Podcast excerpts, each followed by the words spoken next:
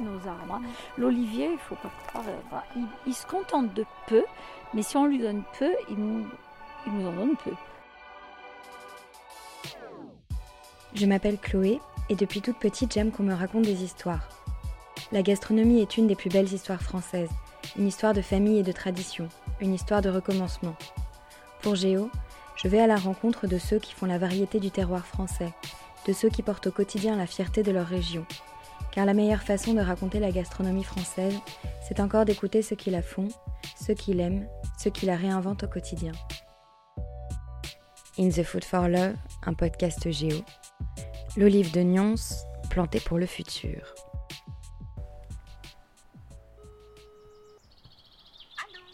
Oui, Régine, je suis en haut.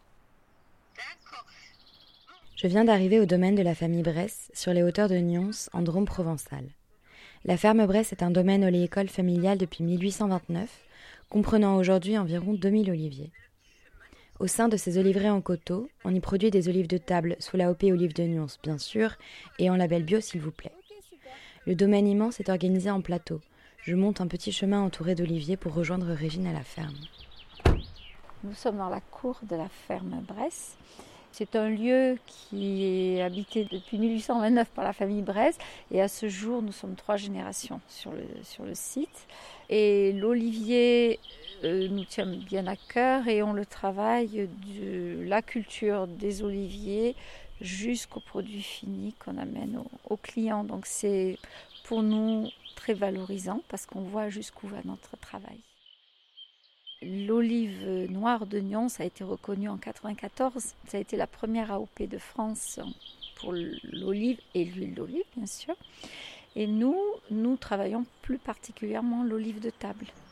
Vous, voulez voir les produits avant qu'on fasse un petit tour euh, Voilà, pour, je sais pas, puisqu'on est là. Avant toute chose, un petit point information nécessaire. L'olive de Nyons vient d'une variété typique de la région, la tanche, et se cultive noire. Toute olive est d'abord verte puis noire. Cela dépend de son stade de maturation et naît d'une fleur. Dans le magasin de la ferme, des affiches expliquent les stades de création de l'olive. Vous voyez qu'il y a euh, des dizaines de fleurs en grappe.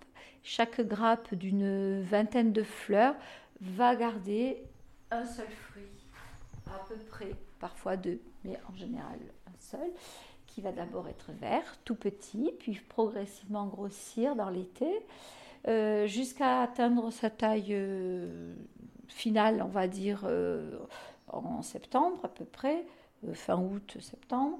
Et fin septembre, c'est à ce moment-là qu'elle va changer légèrement de couleur, d'abord pour virer à un vert beaucoup plus printemps, parce que c'est un vert bleuté au départ, hein, le, vert olive. Après, c'est un vert un peu plus printanier. C'est pour nous le signal qu'on peut l'accueillir pour faire de l'olive verte.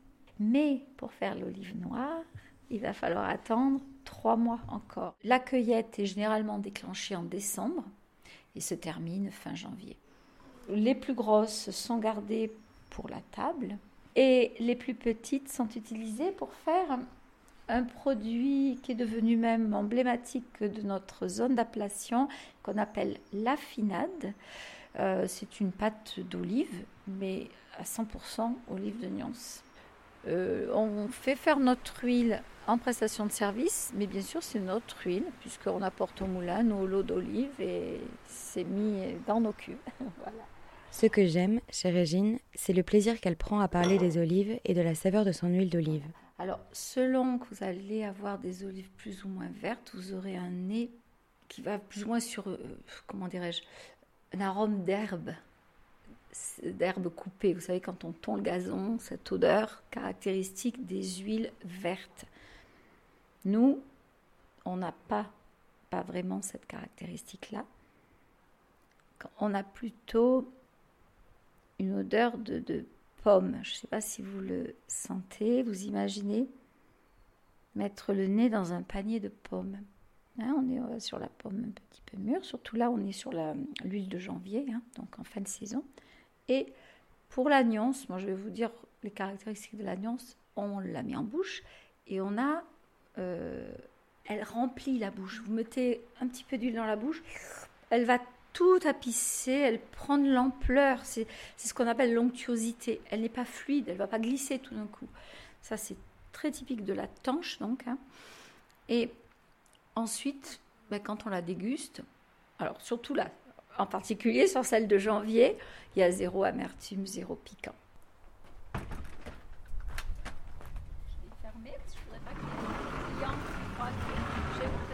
Papa Oui. Tu as besoin d'aide On essaie de travailler le mieux possible. Hein, et je pense qu'il y a un résultat là derrière hein, parce que nos produits sont appréciés, que ce soit aussi bien euh, euh, dans les olives que dans l'huile aussi. Voilà. Et euh, moi, je suis le grand-père. Bien sûr, je travaille pratiquement plus. Je dis pratiquement. Oh, parce que... tiens, on fait encore il est passionné, donc il en fait pour son Ma passion, c'est l'olivier. Euh, quand je suis, je taille un olivier, je m'alagne le part. Régine m'emmène plus haut dans les champs d'oliviers. Dans les arbres, des amis de la famille, sécateurs en main, c'est la saison de la taille. On a 8 hectares d'oliviers, à peu près, ça fait 2000 arbres. Mais au départ, la ferme Bresse, comme toutes les fermes euh, dans la région de Nyons, euh, vivait de polyculture élevage. C'est-à-dire, on avait un peu de tout et on avait un troupeau, un cochon, des lapins. Voilà, donc euh, au fil du temps, euh, les structures ont évolué. Mais ici, à la ferme Bresse, on a replanté des oliviers, toujours et toujours. Mon grand-père, mon papa, moi-même. Pour moi, la ferme, euh, bon, bah, c'était l'histoire de mon papa, de, mes parents, pas vraiment. Et puis il y a eu quand même un gros attachement quand on habite dans ce, voilà, ce lieu magique. Euh, on, ne peut que y être attaché, l'aimer, hein, vous voyez. voilà. Et vous, vous avez toujours vécu ici, toujours sur ce domaine? Alors j'ai grandi, hein, jusqu'à l'âge de 18 ans, j'ai grandi sur la ferme. Et c'est ça m'a vraiment euh, imprégné, on va dire. Hein. Ensuite, je suis partie pendant une vingtaine d'années, puisque j'ai été instite, hein, et voilà. Et je suis revenue avec bonheur, avec mes enfants jeunes, et je crois que je leur ai transmis à mon tour l'amour de, de cette terre, donc c'est très bien comme ça. Est-ce que vous pouvez nous raconter vos débuts quand vous avez commencé à travailler ici avec votre papa? Ben, ce qui était important, c'est qu'il y avait mon papa, justement. Euh, Henri Bresse, qui est quelqu'un d'une très grande patience, une très grande écoute, très pédagogue aussi, qui aime euh, transmettre. Donc, euh, il a su à la fois ben, me transmettre ses savoir-faire et écouter mes désirs et me soutenir dans les changements. Donc c'était, moi je lève mon chapeau, c'est très bien. Tout le monde n'est pas capable de ça. Donc vous voyez, on dégage le centre. C'est pour ça que là, Patrick est grimpé dans l'arbre. Euh, ça n'a pas d'effet sur celle-ci de, saison. Ça aura un effet sur la, saison prochaine. Il faut voir à long terme hein, dans l'olivier. Et à partir de combien de temps vous pouvez commencer à récolter des olives après avoir planté un olivier? Alors si l'olivier vient de la base de l'arbre, parce que l'arbre il fait des rejets chaque année hein, à son pied, si on prend ces rejets, il faudra attendre une dizaine d'années. Donc il faut, être beaucoup, il faut beaucoup de patience. De toute façon, l'olivier c'est un arbre qu'on envisage dans la durée. Hein. Voilà. Vous voulez qu'on s'avance On s'enfonce dans les champs d'oliviers. Régine connaît toutes les plantes de son domaine et sait comment maintenir l'équilibre du champ. En rentrant vers la ferme, Régine me cueille du thym et du romarin et me dit qu'il est interdit de partir de Provence sans un bouquet bien garni.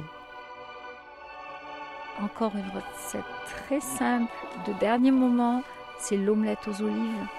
Euh, vous bah, coupez un petit peu vos olives, battez les œufs, vous pouvez la faire baveuse, c'est très bon. Bien sûr, vous ne salez pas, vous relevez avec un peu de paprika, un peu de poivre, du bon poivre, et, voilà. Mmh. L'olive, ça apaise. Que ce soit par la douce voix de Régine, le vent dans les oliviers, le clic-clac régulier des sécateurs, ici on est pris dans le calme de la vie provençale. À la ferme Bresse, on peut avancer avec sérénité. Génération après génération, les oliviers continueront à pousser et les bresses à les cultiver. In the Food for Love reviendra bientôt avec de nouvelles histoires de passionnés du terroir. En attendant, si vous avez aimé cet épisode, n'hésitez pas à le partager sur Twitter et Facebook et à lui donner des étoiles sur iTunes. À très vite.